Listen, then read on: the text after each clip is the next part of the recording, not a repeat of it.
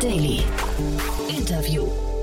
Herzlich willkommen zurück zu Startup Insider Daily. Mein Name ist Jan Thomas und wie vorhin angekündigt, Doris Hafenbradl ist bei uns zu Gast, CTO und Managing Director von Electrokea. Und wir sprechen über das Potenzial von Urmikroben und zwar im Bereich der Methanherstellung. Electrokea arbeitet an einer Biomethanisierungstechnologie. Der Bereich nennt sich Power to Gas und man möchte Methan in Netzqualität aus CO2 und erneuerbarem Wasserstoff produzieren. Und dafür gab es gerade eine Series D Finanzierungsrunde in Höhe von 36 Millionen Euro. Das Unternehmen ist wirklich gerade dabei, so richtig abzuheben. Und ich fand es ein super cooles Gespräch. Das werdet ihr gleich hören, weil Doris das wirklich auch toll erklärt. Kurz noch, bevor wir loslegen, der Hinweis auf vorhin. Denn in der vorangegangenen Folge vorhin um 13 Uhr hatten wir Marlon Braumann zu Gast, den Gründer der Amos Foundation und Partner von Elevate Capital. Und wir haben darüber gesprochen, wie die Amos Foundation mit der Unterstützung von insgesamt 100 Guardians, so nennen sie ihre Mitglieder, den Tierbestand und die Biodiversität in Afrika erhalten möchte. Und äh, zu diesen 100 Mitgliedern gehören wirklich sehr, sehr viele Leute, die ihr auch kennt. Philipp Westermeier ist dabei, Lea Sophie Kramer ist dabei, Tim Sievers von Deposit Solutions ist dabei, Markus Fuhrmann ist dabei, Lisa Grado ist dabei und so weiter und so fort. Also wirklich eine ganze Reihe an bekannten Namen aus der Startup-Szene. Und ich fand das ein super cooles Gespräch, weil da steckt so viel Potenzial drin, auch inspiratives Potenzial. Also die Möglichkeit, andere zu inspirieren, vielleicht etwas Ähnliches in anderen Bereichen zu gründen, vielleicht sich andere Probleme vorzunehmen und dafür wieder Leute zu motivieren und abzuholen und ja, einfach vielleicht auf diesem Weg die dringendsten Probleme des Planeten einfach ja, äh, separat anzugehen. Das hat mir wirklich großen Spaß gemacht. Hört euch das mal an. Das ist wie gesagt unser Gespräch um 13 Uhr. Wenn ihr einfach in eurem Feed ein bisschen zurückscrollt, dann findet ihr das schon. Und jetzt genug der Vorrede. Jetzt gehen wir rein in das Gespräch mit Doris Hafenbradl, CTO und Managing Director von Electrokea. Vorher nur noch mal ganz kurz die Verbraucherhinweise. Startup Insider Daily. Interview. Ja, ich freue mich sehr. Doris Hafenbradl ist hier, CTO und Managing Director von Electrokia. Hallo Doris. Hallo Jan. Ja, ich freue mich sehr, dass du da bist und ja, wir sprechen über eine Finanzierungsrunde und was mich aber besonders freut ist, ich weiß, ich werde jetzt gleich wieder was lernen, ja, weil es ein Bereich ist, den ich überhaupt nicht kenne. Ähm, führ uns noch mal ein bisschen durch, was ihr macht. Ihr seid ja eigentlich kein richtiges Startup mehr, euch gibt schon zehn Jahre, aber der Bereich, in dem ihr unterwegs seid, ähm, du hast ja einen sehr, sehr, ähm, ich würde mal sagen, ich glaube, Pharma-Background und äh, äh, physischen Background. Äh, das ist schon, das ist schon krass krass, was ihr da macht, finde ich. ja, es ist wirklich krass. Es ist eine sehr, sehr spannende ähm, Sache, die wir hier machen. Wir haben einen ähm, Biokatalysator, der kommt aus der äh, Domäne der Archäen, also Urmikroben, die ältesten Organismen, die es auf der Erde gibt. Und die sind sehr genügsam. Die machen aus Wasserstoff und CO2 äh, Methangas, und zwar erneuerbares Methangas. Und es kann direkt in die Gasleitungen, die existierenden Gaspipelines eingespeist werden. Und die, der Ursprung des Wasserstoffs, der kommt aus dem Strom und über die Elektrolyse wird dann Wasserstoff hergestellt. Und, ähm, und die Organismen brauchen tatsächlich äh, praktisch nichts anderes als diesen Wasserstoff und dieses CO2, einmal als Energiequelle und das CO2 als äh, Kohlenstoffquelle. Und dann machen die den ganzen Tag äh, Methan, ohne dass wir groß äh, was dazu beitragen müssen. Die befinden sich in so einem äh, Bioreaktor, nennen wir das. Da wird einfach das Gas eingespeist, da ist eine Flüssigkeit drin, eine Salzwasserlösung und da befinden sich diese Archeen, dieser Biokatalysator drinnen. Und wir speisen das Gas ein und dann wird äh, diese werden Wasserstoff und CO2 eben in Methangas umgewandelt. Das Verfahren nennt man Power to Gas, also es wird Strom in Gas umgewandelt. Also eine Energieform wird in die andere übergewechselt. Und es, äh, die zwei Haupt ähm, äh, Anwendungsbereiche für solche Technologien sind einmal die Energiespeicherung, also wir speichern elektrische Energie, also äh, erneuerbare elektrische Energie in Form von erneuerbarem Gas was dann im existierenden Gasnetz gespeichert wird. Das heißt, wir haben eine sehr, sehr große äh, Batterie in Anführungszeichen. Dort können wir über den Sommer hinweg speichern, sodass das Gas dann im Winter verwendet werden kann. Zum Beispiel, wir können das Gas transportieren vom Norden in den Süden. Ist alles gar kein Problem. Und man kann dieses Gas auch wieder verstromen, wenn man denn mehr Strom, ähm, also Energieform des Stroms wieder braucht. Das ist die eine Anwendung. Und der andere Teil bezieht sich mehr auf, die, auf das CO2, weil wir haben ja zu viel CO2, äh, das wir emittieren aus verschiedensten Anlagen, aus Biogasanlagen kommt CO2 raus, aus Fermentationen aller Art, aus den Zementwerken, aus der Stahlindustrie, alles Mögliche. Dieses CO2, also egal aus welcher Quelle, können diese Archäen in erneuerbares Methan umwandeln und somit äh, können wir einen Beitrag zur Dekarbonisierung leisten. Ich finde das total irre, wenn ich dir zuhöre. Also ich würde dich jetzt am liebsten fragen, wie kommt man auf so eine Idee? Aber ich habe verstanden, du bist nicht von Anfang an dabei gewesen. Du hast das Management irgendwann übernommen, ne? ich glaube nach drei Jahren oder so, ne? Ja, ich war nicht äh, der wissenschaftliche Gründer, leider. Das war der Professor Laurie Metz an der Universität in Chicago. Dort wurde auch, Laurie Metz ist einer der Gründer und auch der Mitch Hein, unser CEO. Der hat die Firma tatsächlich von Anfang an begleitet. Ich bin dazu gekommen jetzt vor sieben Jahren ähm, weil ich, äh, das Unternehmen ist äh, momentan äh, lokalisiert in, in München oder außerhalb von München in Planegg. Und ich war schon in München lokalisiert und ähm, fand die Technologie und die Idee wahnsinnig spannend. Und als dann das Unternehmen hierher gekommen ist, äh, bin ich dazu gestoßen, weil ich einen Hintergrund in diesem Archäenbereich habe. Also ich äh, komme aus dem Archäenzentrum in Regensburg. Dort habe ich meine Doktorarbeit beim Professor Karl Otto Stetter verfasst, der das Archäenzentrum dort ähm, geleitet hat. Und äh, somit kann ich eben einen Beitrag auch von der technischen Seite her liefern. Deswegen bin ich auch hier als CTO, also als technische Leiterin und zugleich als Geschäftsführerin beim Unternehmen dabei. Und der Mitch Hein, der einer der ursprünglichen Gründer ist, ist unser CEO und eben auch einer der Geschäftsführer. Ja, ich hatte das in der Pressemeldung gesehen, dass du ähm, beim äh, Dr., Professor Dr. Karl Stetter ähm, warst und dort über hypothermophile Archeen geschrieben hast oder geforscht hast. Und da habe ich mich schon ja. gefragt, wie entdeckt man denn so ein Thema für sich? Ja, ich habe an der Universität äh, Regensburg studiert und habe dann auch Vorlesungen beim Professor Stetter gehört. Und da hat mich von Anfang an dieses Thema dieser Archäen, dieser äh, extremophilen Archäen, diese, die leben alle, diese unterschiedlichen, die es da gibt, die leben alle in Extremen Umweltbereichen, also kochendes Wasser zum Beispiel, also unsere, die wir verwenden, die, die leben am liebsten bei 6, 65 Grad Celsius.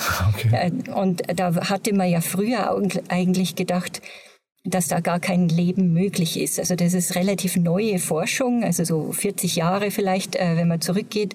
Da hat man erst äh, überhaupt solche Organismen identifiziert, das erste Mal in Lebensumständen, die, die man gar nicht für lebenswürdig oder äh, gar nicht für möglich gehalten hat.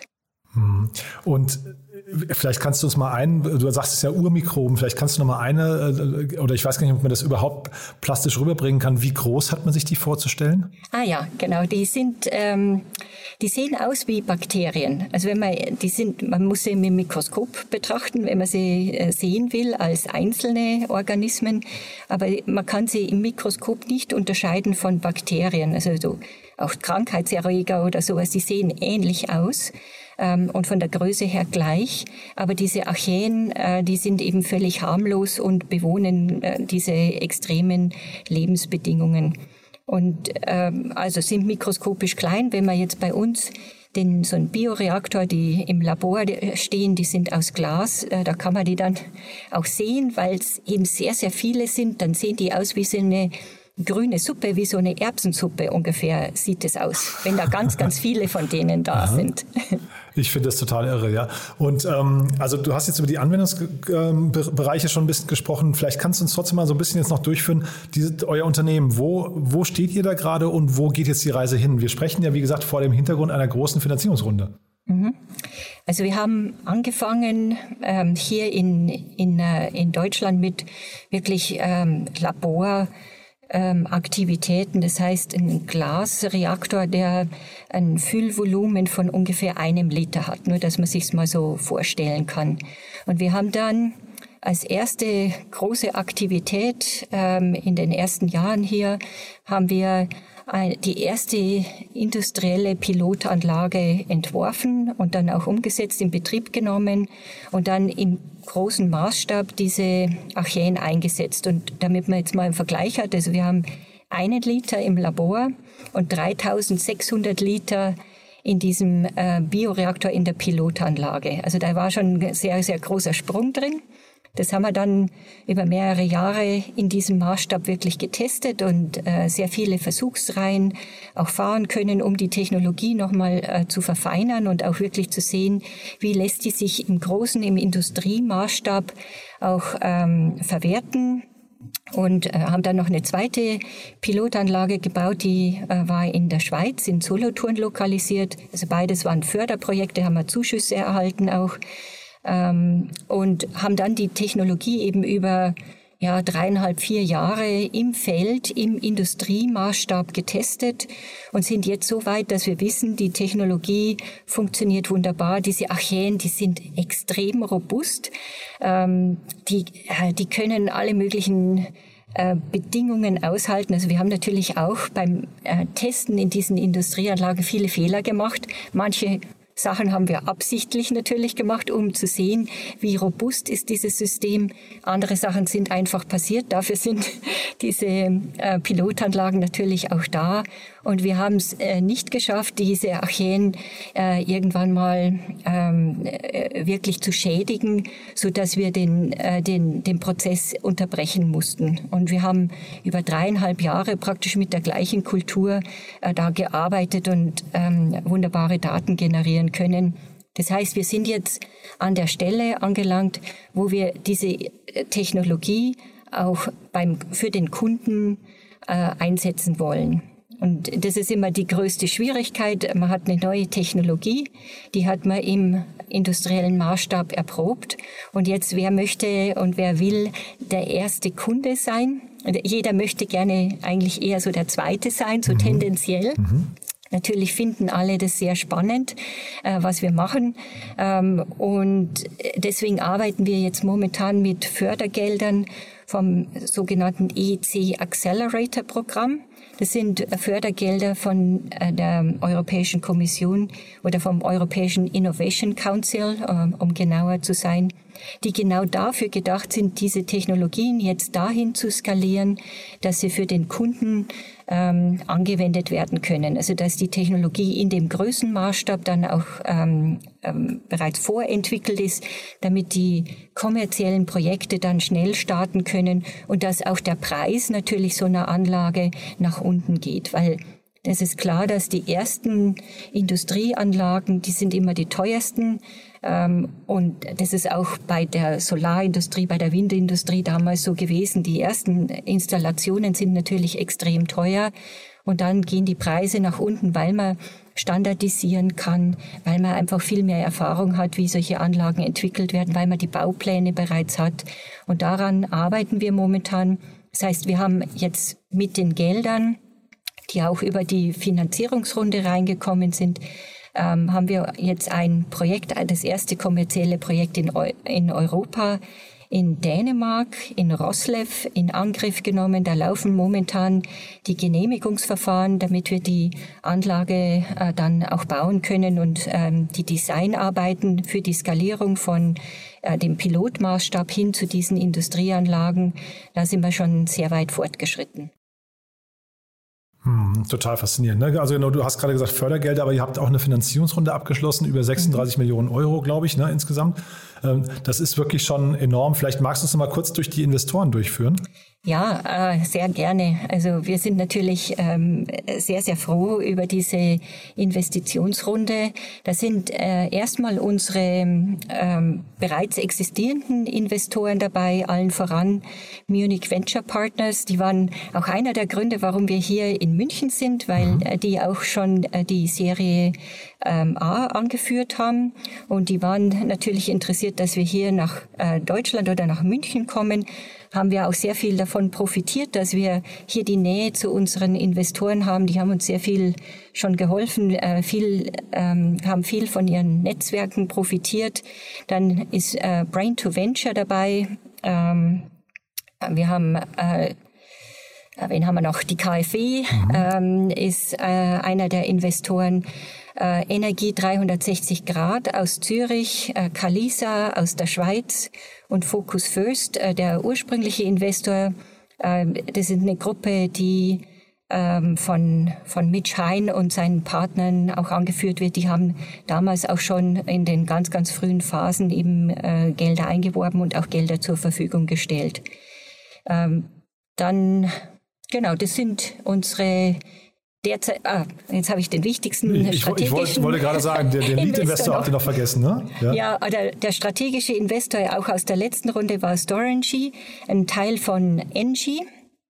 Und äh, mit denen arbeiten wir auch strategisch zusammen, weil die haben ein sehr starkes Interesse an Biomethan. Also die sind daran interessiert, Biomethan wirklich in den Markt zu bringen. Und ähm, ähm, mit denen arbeiten wir auch an einem Förderprojekt in, der, in Frankreich, an dem sogenannten Haikonne-Projekt.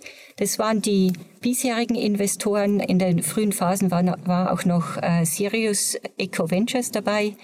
Ähm, die ähm, damit schließt sich äh, der Kreis für die ursprünglichen Investoren. Und neu dazugekommen ist jetzt Baker Hughes ähm, in dieser Serie D. Und es macht natürlich jetzt nochmal äh, einen sehr, sehr großen Unterschied, weil jetzt ist ähm, ein Provider im Bereich Öl und Gas äh, dabei, die im Großmaßstab die ihre, ihren Industriezweig dekarbonisieren wollen. Die haben selber eine Technologie im Bereich von Carbon Capture. Das heißt, äh, CO2 äh, Technologie, die, die, die CO2-Ströme, die aus ähm, äh, irgendwelchen Kaminen zum Beispiel rauskommen, die werden aufkonzentriert und dann äh, können die weiter verwertet werden, eben zum Beispiel umgewandelt werden in Methan mit unserer Technologie. Und äh, die haben natürlich da eine große Aufgabe, ihren äh, Bereich da zu dekarbonisieren. Das ist nicht so ganz trivial. Äh, da gibt's viel zu tun. Das sind sehr, sehr große Mengen an CO2 verfügbar, die, in, die erstmal aufgefangen werden müssen. Und dann ähm, hat man natürlich die Möglichkeit, das CO2 entweder irgendwo im Großmaßstab zu speichern oder eben äh, neue Rohstoffe daraus zu generieren, wie dieses erneuerbare Methan. Es gibt natürlich auch noch andere Möglichkeiten, aber äh, Baker Hughes ist besonders interessiert eben an diesem erneuerbaren Methan als Produkt aus dem CO2, ähm, was ihre Kunden äh, emittieren. Und hat euch die Bundesregierung schon angerufen und gefragt, wann ihr soweit seid, dass wir Nord Stream 2 nicht mehr brauchen? Das wäre schön, aber natürlich auch unsere Idee, dass wir so viel ähm, erneuerbares Methangas äh, generieren können mit unserer Technologie, dass wir wirklich das fossile, Met äh, fossile Gas, also das fossile Methangas nicht mehr brauchen und ähm, das ist natürlich eine Technologie, mit der das möglich ist. Es gibt natürlich noch Limitationen. Es braucht genügend Strom, äh, erneuerbaren Strom äh, braucht es natürlich vor allem, äh, weil das der Ausgangspunkt ist, um dieses Methan herzustellen. Also auch an der Stelle muss natürlich noch viel passieren, um jetzt wirklich diese ganz großen Mengen zu generieren.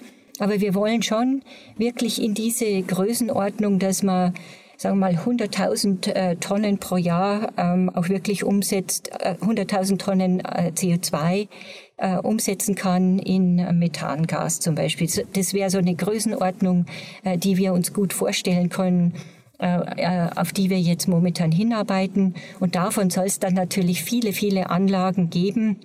Das System soll dann multipliziert werden und äh, so kann man dann irgendwann, äh, hoffe ich, auch das erneuerbare äh, Gas einsetzen und das fossile Gas komplett loswerden, um wirklich auch diesen Sektor ähm, der, äh, diesen Energiesektor zu dekarbonisieren.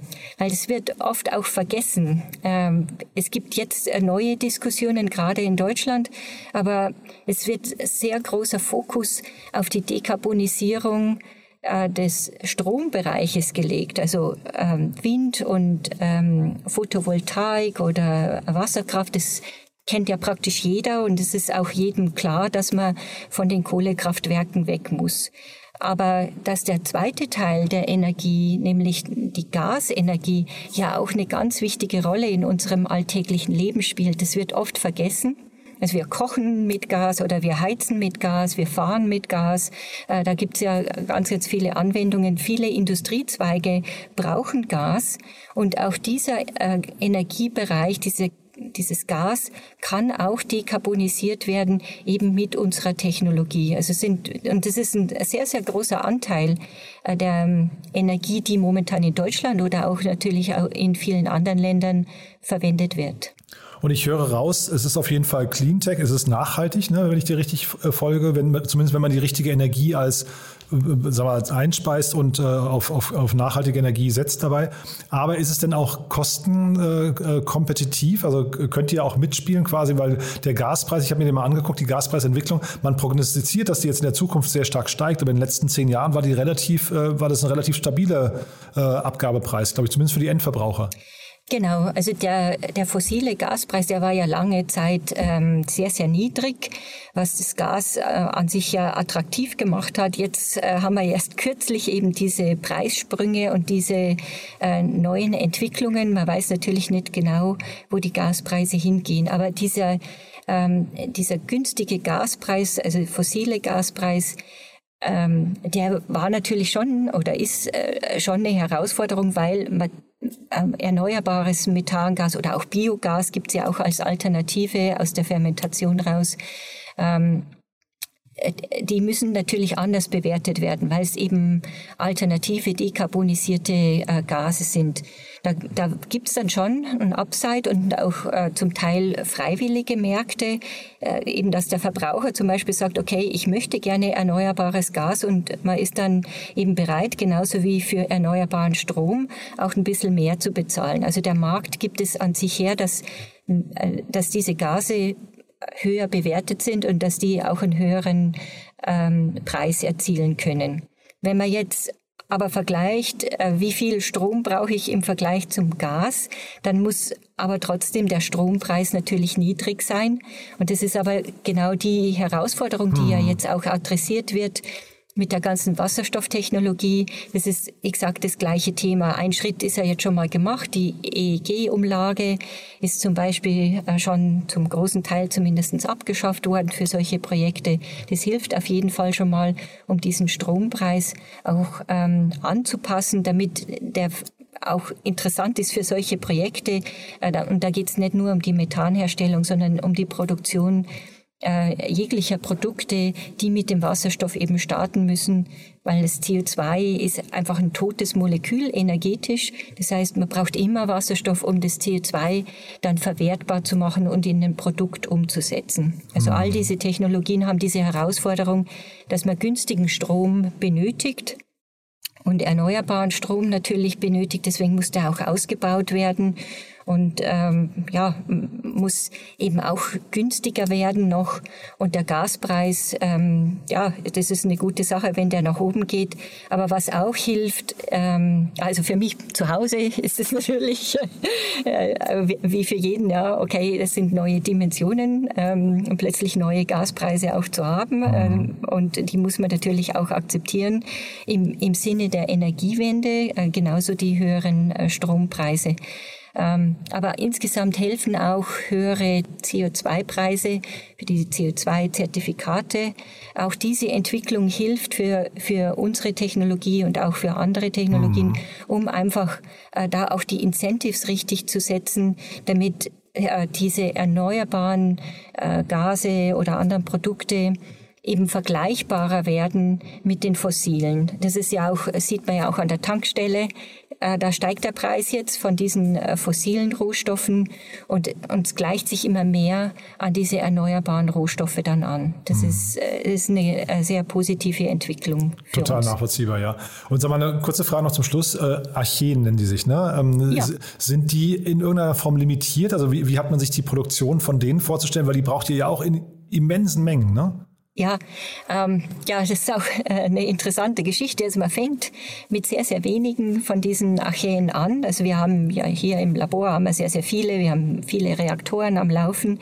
Äh, das ist so der Startpunkt. Und wenn man dann ins Feld geht und diese Industrieanlagen ähm, startet, äh, das erste Mal, dann fängt man ja, äh, mit ein paar Kanistern ähm, voll mit diesen Archäen an. Die äh, gibt man dann in diesen Bioreaktor rein. Da ist schon Salzwasserlösung drinnen. Äh, da werden die ähm, dann reingepumpt Und dort vermehren die sich, ähm, sobald man das Füttern mit Wasserstoff und CO2 anfängt, die vermehren sich so stark äh, in den ersten Stunden und äh, Tagen äh, bis dahin, dass sie dann merken, okay, wenn wir uns jetzt weiter vermehren, dann haben wir nicht mehr genug Futter für uns selber. Und dann, dann stabilisiert sich die ganze Population und dann werden es nicht mehr mehr, sondern dann bleibt äh, die, die Population dann exakt gleich über Jahre hinweg im Prinzip.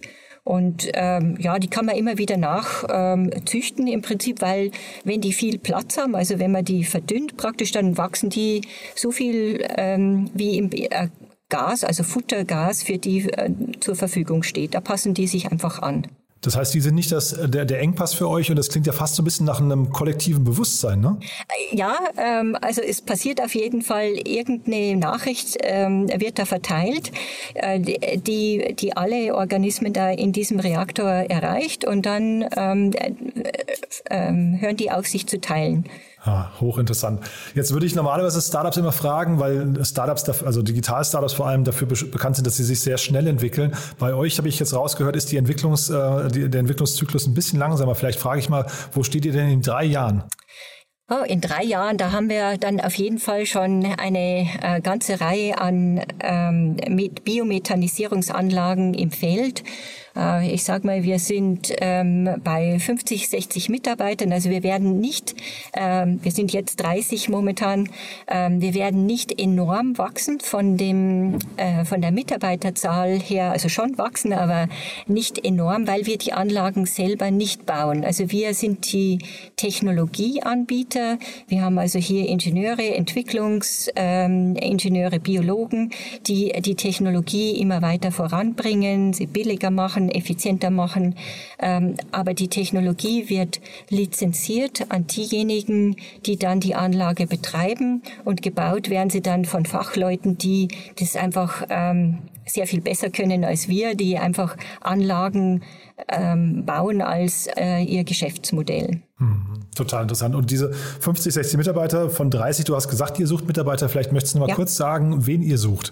Ja, wir suchen momentan akut jetzt durch diese Finanzierungsrunde ähm, haben wir auch äh, wirklich äh, sehr intensive Pläne, äh, die die ersten kommerziellen Projekte ins Feld zu bringen. Also wir suchen ähm, Mitarbeiter im Bereich von Business Development, Sales ähm, und auch vor allem Prozessingenieure, ähm, Projektmanager, die diese ähm, Art der Projekte ähm, einerseits mitentwickeln auf der Business Development Seite, aber auch dann die Ausführung und die Interaktion mit den Kunden und mit den äh, Firmen, die die, die Anlagen dann bauen, ähm, ausführen und, und Projektmanagement äh, dann auch machen. Startup Insider Daily. One more thing. Präsentiert von OMR Reviews. Finde die richtige Software für dein Business.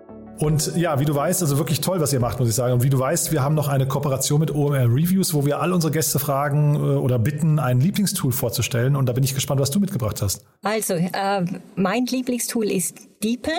Ähm, das verwende ich besonders gerne, weil ähm, wir mit sehr vielen unterschiedlichen äh, Ländern interagieren. Also die Märkte sind äh, weltweit. Das heißt, ich brauche auch manchmal schnell eine Übersetzung ähm, und durchaus auch Übersetzungen von ähm, Dokumenten, Vertragsdokumenten.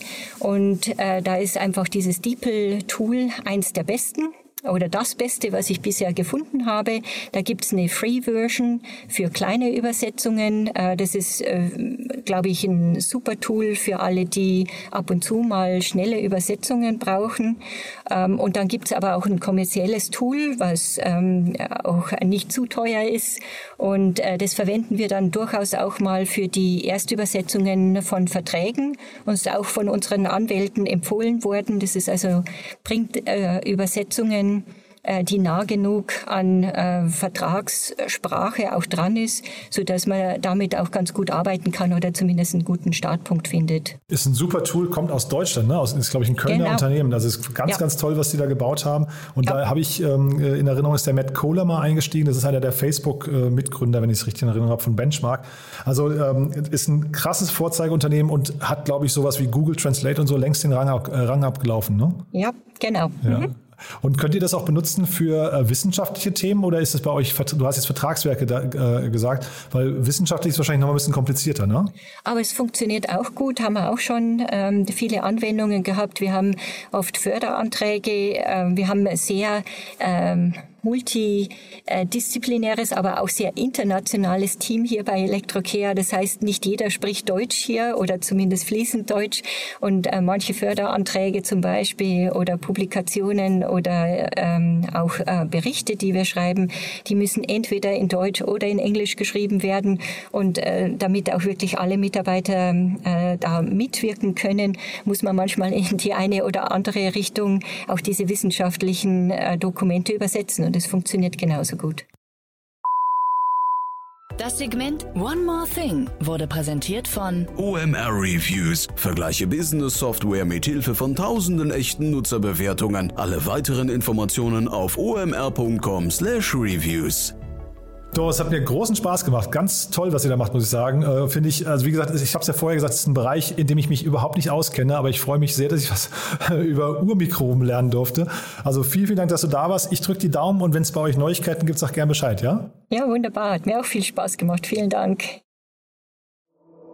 Startup Insider Daily, der tägliche Nachrichtenpodcast der deutschen Startup-Szene.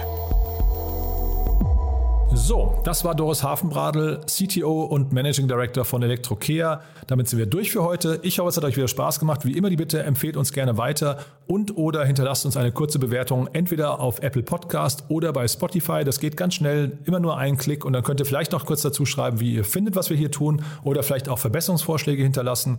Und oder denkt doch mal kurz drüber nach, wer aus eurem Bekanntenkreis oder Freundeskreis sich vielleicht genau für diese Folgen interessiert, die wir hier produzieren. Dafür schon mal vielen, vielen Dank und ja, ansonsten euch noch einen wunderschönen Tag und hoffentlich bis morgen. Ciao, ciao.